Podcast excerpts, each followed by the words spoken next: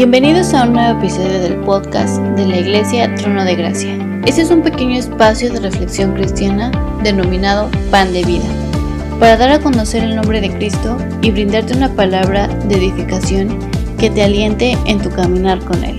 Esperamos que sea de bendición a tu vida.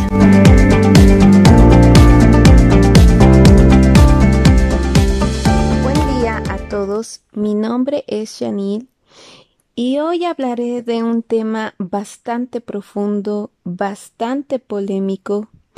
Para muchos puede ser una locura, para otros un misterio, para otros una esperanza y que sin duda algún día seremos testigos de este gran evento. Una profecía que aún no se cumple, pero que se va a cumplir. ¿Cuándo? No lo sabemos. ¿Seremos la generación que viva todo esto? Eso solo Dios sabe. ¿Y de qué estoy hablando? Del arrebatamiento de la iglesia. Yo de verdad le pido a Dios que me dé la sabiduría para poder explicarles de una manera sencilla y fácil de entender esta profecía. Yo no soy profeta, pero el Señor a través de su palabra nos revela lo que acontecerá. No podemos saber con exactitud la fecha, pero sí podemos saber y discernir que el tiempo está cerca.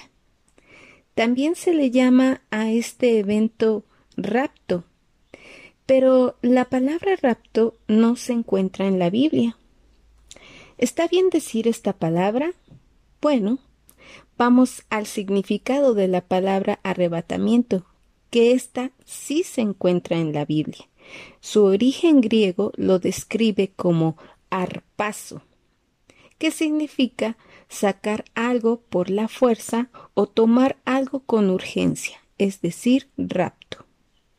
Así que bueno, las dos palabras pueden ser nombradas. Ahora, ¿esta profecía es bíblica? ¿Se encuentra en la palabra de Dios? Pues déjame decirte que sí. Vamos a Primera de Tesalonicenses capítulo 4 versículos del 16 al 17. Y dice así, Porque el Señor mismo con voz de mando, con voz de arcángel y con trompeta de Dios, descenderá del cielo y los muertos en Cristo resucitarán primero. Luego nosotros los que vivimos, los que hayamos quedado, seremos arrebatados juntamente con ellos en las nubes para recibir al Señor en el aire, y así estaremos siempre con el Señor. No confundamos, por favor, la segunda venida del Señor, en donde el Señor va a pisar la tierra para establecer su reino. No confundamos la segunda venida con el arrebatamiento, porque aquí en el versículo 17 dice que recibiremos al Señor en el aire y Él estará en las nubes, es decir, que la segunda venida del Señor y el arrebatamiento son dos eventos totalmente diferentes. ¿Se han puesto a pensar qué va a pasar ese día cuando de la noche a la mañana cientos de personas, grandes y chicos, grandes y jóvenes, ¿verdad? Desapareceremos en un abrir y cerrar de ojos. Seguro habrá accidentes de todo tipo, pero ¿qué dirán los medios de comunicación? ¿Qué dirán en las redes sociales? ¿Que los extraterrestres nos llevaron? No me sorprende que hoy más que nunca se hacen investigaciones profundas en el Pentágono, en Estados Unidos, sobre la existencia de seres extraterrestres. Existe un gran laboratorio avalado por el Vaticano llamado Lucifer, especialmente para las investigaciones sobre estos seres que por supuesto para nosotros los cristianos sabemos que no es más que seres aliados de Satanás, para precisamente confundir y malinterpretar esta profecía tan impactante que ocurrirá. También hay personas, incluso mismos hermanos en Cristo, que no creen en este evento. Pero ¿por qué no creen? Bueno, es necesario investigar, escudriñar y rascar en las escrituras la palabra de Dios. Saben, la Biblia es suficiente para conocer toda la verdad, porque en ella tenemos todo el conocimiento. También tenemos personas y hermanos que creen que el arrebatamiento de la iglesia será entre los siete años de tribulación, es decir, en la tribulación, ¿verdad? Otros dicen que será al final de la gran tribulación. La profecía de la gran tribulación se encuentra en el libro de Daniel, en donde se dice que el anticristo reinará por siete años. Estos siete años es la tribulación aquí en la tierra.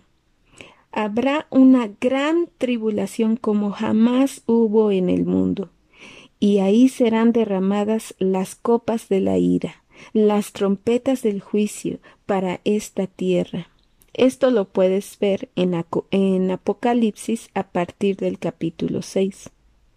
Bueno, todo esto con el propósito de que su pueblo, Israel, reconozca a Jesús como su Salvador.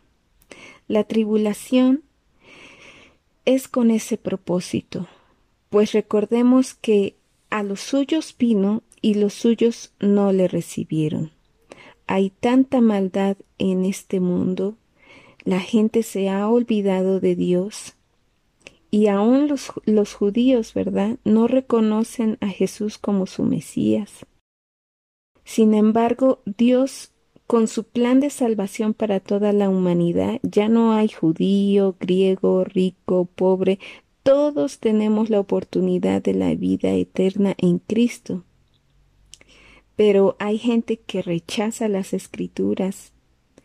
Y, y bueno, los judíos también no han reconocido a Cristo. Y aunque los judíos no han querido reconocer a, a Jesús como el Mesías hasta la fecha, Dios no los ha abandonado. Y Él durante estos siete años de tribulación tratará con su pueblo. Y es ahí cuando los judíos entenderán cuán equivocados estaban y reconocerán que Jesús es el Salvador, es el Mesías.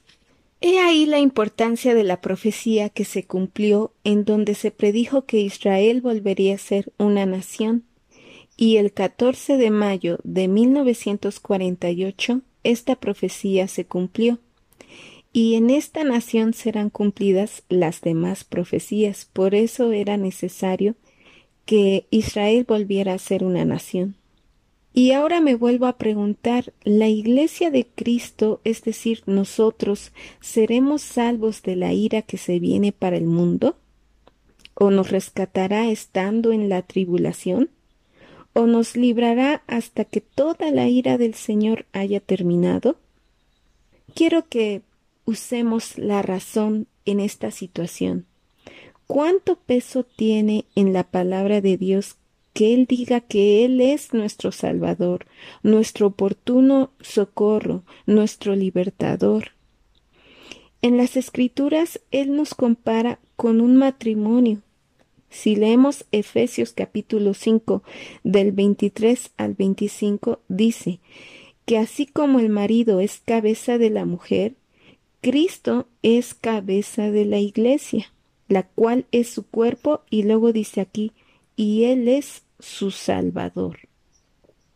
Versículo 25 dice, Maridos amen a sus mujeres como Cristo amó a la iglesia y se entregó a sí mismo por ella. ¿Se dan cuenta de cuánto amor el Señor nos tiene? Si un esposo supiera de algún peligro que nos pudiera pasar a la prometida, sin dudar alguna nos cuidaría, no evitaría que nos tropezáramos, que nos resbaláramos, sería nuestro oportuno socorro, pues de esa misma manera Cristo ama a la Iglesia. Aún en la Biblia vemos cómo Dios salvó a Noé y a su familia antes de destruir el mundo con el diluvio, por tanta maldad que ya había. Y de la misma manera pasó en Sodoma y Gomorra con Enoch y su familia. Y en este tiempo de gracia en el que somos justificados por la sangre de Cristo, no creo que sea la excepción. Él nos guardará de la ira venidera que viene para el mundo. Puedes leer y anotarlo y leerlo más tarde con más calma. Anota por favor Romanos capítulo 5 versículo 9, Juan capítulo 21 versículo 36, Primera de Tesalonicenses capítulo 1 versículo 10, Primera de Tesalonicenses capítulo 5 versículo 9, Segunda de Tesalonicenses capítulo 2 y 3, y si tú te pudieras leer todos los capítulos eh, completos para entender el contexto, sería mucho mejor. Vamos a leer otro que es Apocalipsis capítulo 3 versículo 10, en donde habla, aquí Dios habla a la iglesia de Filadelfia, muy parecidos a nosotros, y dice así, por cuanto has guardado la palabra de mi paciencia, yo también te guardaré de la hora de la prueba que ha de venir sobre el mundo entero, para probar a los que moran sobre la tierra. Qué maravilloso, ¿verdad? Bueno, pues ahora sí, tienen mucho que leer. y de verdad eh, deseo de todo corazón que escudriñen la palabra, que investiguen. Vamos a Primera de Corintios capítulo 15 versículo 51. Y dice así, He aquí os digo un misterio. No todos dormiremos, pero todos seremos transformados en un momento, en un abrir y cerrar de ojos, a la final trompeta, porque se tocará la trompeta y los muertos serán resucitados incorruptibles, y nosotros seremos transformados. Es bien importante saber que esto era un misterio y que nadie sabía. Solo a Pablo le fue revelada esta profecía. Pero ¿qué quiso decir con la trompeta? Bueno, los judíos tienen hasta la fecha fiestas solemnes y cada fiesta tiene un símbolo y cierta sincronización con los eventos y las profecías de la Biblia. Por ejemplo, la fiesta del Pesach, no sé si pronuncio bien, pero bueno, conmemora la liberación del pueblo judío con la esclavitud en Egipto. También es llamada Pascua, donde Cristo murió por nosotros. Otra fiesta llamada Pentecostés, donde la Iglesia nació. Y la última fiesta de los judíos que estamos esperando es la fiesta de los tabernáculos, que representa el reino milenial en donde Dios reinará después de la tribulación, pues en la segunda venida de Cristo vendrá la batalla de Armagedón y saldrá vencedor y establecerá su reino milenial aquí en la tierra. Pero antes de esta fiesta está la de las trompetas, en donde los judíos tocan el shofar y el último shofar es tocado hasta ya no tener más aire. Pablo cuando dijo al final de la trompeta, tanto él como los judíos que lo escuchaban sabían perfectamente a, qué trompetas hablaba. Muchos piensan que son las trompetas del Apocalipsis, pero esas trompetas son de juicio y de ira, que nada tienen que ver. De hecho, en, en, Apocalipsis, la iglesia ya no se nombra ni aparece a partir del versículo 6 al 20. No cabe duda que el arrebatamiento será el inicio de la gran tribulación aquí en la tierra. ¿Cuándo es? No lo sé. Pero de lo que sí estoy segura es que el mundo ha cambiado de una manera sorprendente.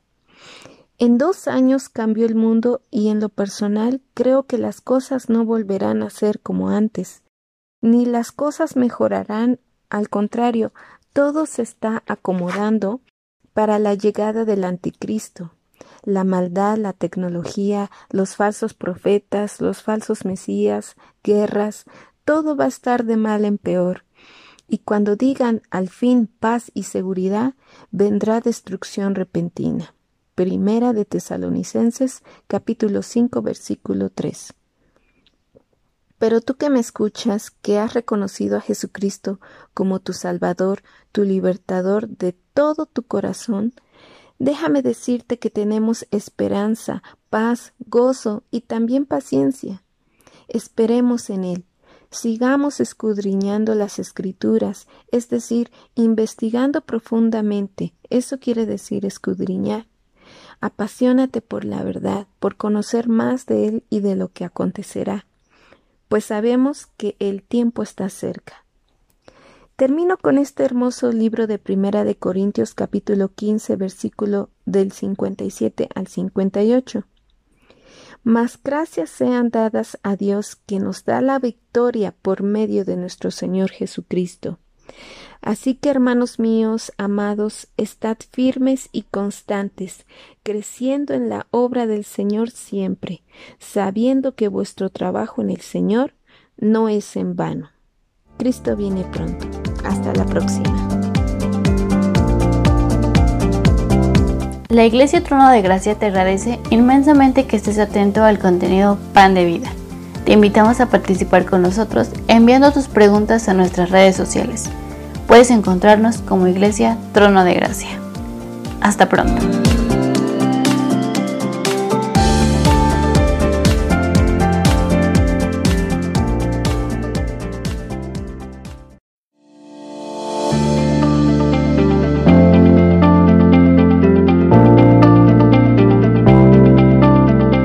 Bienvenidos a un nuevo episodio del podcast de la Iglesia Trono de Gracia. Este es un pequeño espacio de reflexión cristiana denominado Pan de Vida, para dar a conocer el nombre de Cristo y brindarte una palabra de edificación que te aliente en tu caminar con Él. Esperamos que sea de bendición a tu vida.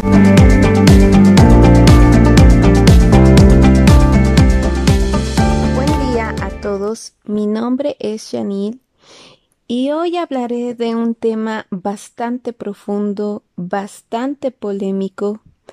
Para muchos puede ser una locura, para otros un misterio, para otros una esperanza, y que sin duda algún día seremos testigos de este gran evento. Una profecía que aún no se cumple, pero que se va a cumplir. ¿Cuándo? No lo sabemos. ¿Seremos la generación que viva todo esto? Eso solo Dios sabe. ¿Y de qué estoy hablando? Del arrebatamiento de la iglesia. Yo de verdad le pido a Dios que me dé la sabiduría para poder explicarles de una manera sencilla y fácil de entender esta profecía. Yo no soy profeta, pero el Señor a través de su palabra nos revela lo que acontecerá.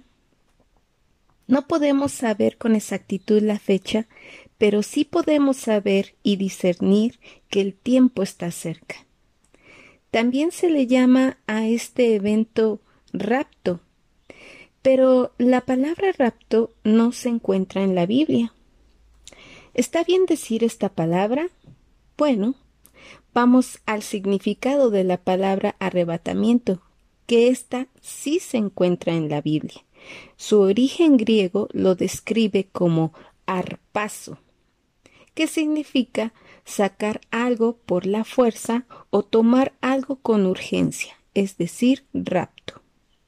Así que bueno, las dos palabras pueden ser nombradas. Ahora, ¿esta profecía es bíblica? ¿Se encuentra en la palabra de Dios? Pues déjame decirte que sí. Vamos a Primera de Tesalonicenses capítulo 4 versículos del 16 al 17. Y dice así, Porque el Señor mismo con voz de mando, con voz de arcángel y con trompeta de Dios, descenderá del cielo y los muertos en Cristo resucitarán primero. Luego nosotros los que vivimos, los que hayamos quedado, seremos arrebatados juntamente con ellos en las nubes para recibir al Señor en el aire, y así estaremos siempre con el Señor. No confundamos, por favor, la segunda venida del Señor, en donde el Señor va a pisar la tierra para establecer su reino. No confundamos la segunda venida con el arrebatamiento. Porque aquí en el versículo 17 dice que recibiremos al Señor en el aire y Él estará en las nubes, es decir, que la segunda venida del Señor y el arrebatamiento son dos eventos totalmente diferentes. ¿Se han puesto a pensar qué va a pasar ese día cuando de la noche a la mañana cientos de personas, grandes y chicos, grandes y jóvenes, ¿verdad? Desapareceremos en un abrir y cerrar de ojos. Seguro habrá accidentes de todo tipo, pero ¿qué dirán los medios de comunicación? ¿Qué dirán en las redes sociales? ¿Que los extraterrestres nos llevaron? No me sorprende que hoy más que nunca se hacen investigaciones profundas en el Pentágono, en Estados Unidos, sobre la existencia de seres extraterrestres. Existe un gran laboratorio avalado por el Vaticano llamado Lucifer, especialmente para las investigaciones sobre estos seres que por supuesto para nosotros los cristianos sabemos que no es más que seres aliados de Satanás, para precisamente confundir y malinterpretar esta profecía tan impactante que ocurrirá. También hay personas, incluso mismos hermanos en Cristo, que no creen en este evento. Pero ¿por qué no creen? Bueno, es necesario investigar, escudriñar y rascar en las escrituras la palabra de Dios. Saben, la Biblia es suficiente para conocer toda la verdad, porque en ella tenemos todo el conocimiento. También tenemos personas y hermanos que creen que el arrebatamiento de la Iglesia será entre los siete años de tribulación, es decir, en la tribulación, ¿verdad? Otros dicen que será al final de la gran tribulación. La profecía de la gran tribulación se encuentra en el libro de Daniel, en donde se dice que el anticristo reinará por siete años. Estos siete años es la tribulación aquí en la tierra. Habrá una gran tribulación como jamás hubo en el mundo, y ahí serán derramadas las copas de la ira, las trompetas del juicio para esta tierra. Esto lo puedes ver en, Apocalipsis a partir del capítulo 6. Bueno, todo esto con el propósito de que su pueblo, Israel, reconozca a Jesús como su Salvador. La tribulación es con ese propósito, pues recordemos que a los suyos vino y los suyos no le recibieron. Hay tanta maldad en este mundo, la gente se ha olvidado de Dios y aún los, los, judíos, ¿verdad? No reconocen a Jesús como su Mesías. Sin embargo, Dios, con su plan de salvación para toda la humanidad, ya no hay judío, griego, rico, pobre, todos tenemos la oportunidad de la vida eterna en Cristo pero hay gente que rechaza las escrituras. Y, y bueno, los judíos también no han reconocido a Cristo. Y aunque los judíos no han querido reconocer a, a, a Jesús como el Mesías hasta la fecha, Dios no los ha abandonado. Y Él durante estos siete años de tribulación tratará con su pueblo. Y es ahí cuando los judíos entenderán cuán equivocados estaban y reconocerán que Jesús es el Salvador, es el Mesías. He ahí la importancia de la profecía que se cumplió en donde se predijo que Israel volvería a ser una nación, y el 14 de mayo de 1948 esta profecía se cumplió. Y en esta nación serán cumplidas las demás profecías, por eso era necesario que Israel volviera a ser una nación. Y ahora me vuelvo a preguntar, ¿la iglesia de Cristo, es decir, nosotros, seremos salvos de la ira que se viene para el mundo? ¿O nos rescatará estando en la tribulación? ¿O nos librará hasta que toda la ira del Señor haya terminado? Quiero que usemos la razón en esta situación. ¿Cuánto peso tiene en la palabra de Dios que Él diga que Él es nuestro Salvador, nuestro oportuno socorro, nuestro libertador? En las Escrituras Él nos compara con un matrimonio. Si leemos Efesios capítulo 5 del 23 al 25, dice que así como el marido es cabeza de la mujer, Cristo es cabeza de la iglesia la cual es su cuerpo, y luego dice aquí, y Él es su Salvador. Versículo 25 dice, Maridos amen a sus mujeres como Cristo amó a la iglesia y se entregó a sí mismo por ella. ¿Se dan cuenta de cuánto amor el Señor nos tiene? Si un esposo supiera de algún peligro que nos pudiera pasar a la prometida, sin dudar alguna nos cuidaría, no evitaría que nos tropezáramos, que nos resbaláramos, sería nuestro oportuno socorro, pues de esa misma manera Cristo ama a la Iglesia. Aún en la Biblia vemos cómo Dios salvó a Noé y a su familia antes de destruir el mundo con el diluvio, por tanta maldad que ya había y de la misma manera pasó en Sodoma y Gomorra con Enoch y su familia. Y en este tiempo de gracia en el que somos justificados por la sangre de Cristo, no creo que sea la excepción. Él nos guardará de la ira venidera que viene para el mundo. Puedes leer y anotarlo y leerlo más tarde con más calma. Anota por favor Romanos capítulo 5 versículo 9, Juan capítulo 21 versículo 36, Primera de Tesalonicenses capítulo 1 versículo 10, Primera de Tesalonicenses capítulo 5 versículo 9, Segunda de Tesalonicenses capítulo 2 y 3, y si tú te pudieras leer todos los capítulos eh, completos para entender el contexto, sería mucho mejor.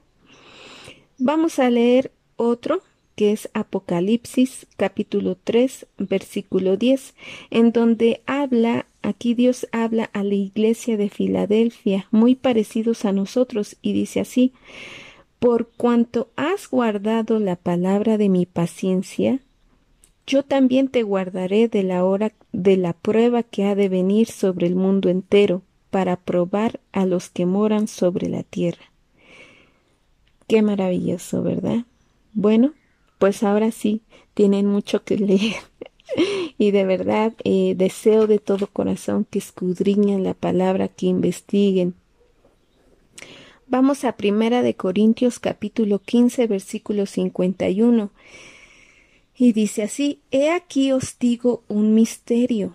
No todos dormiremos, pero todos seremos transformados en un momento, en un abrir y cerrar de ojos, a la final trompeta, porque se tocará la trompeta y los muertos serán resucitados incorruptibles, y nosotros seremos transformados.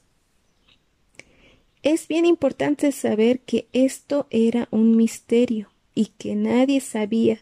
Solo a Pablo le fue revelada esta profecía pero ¿qué quiso decir con la trompeta?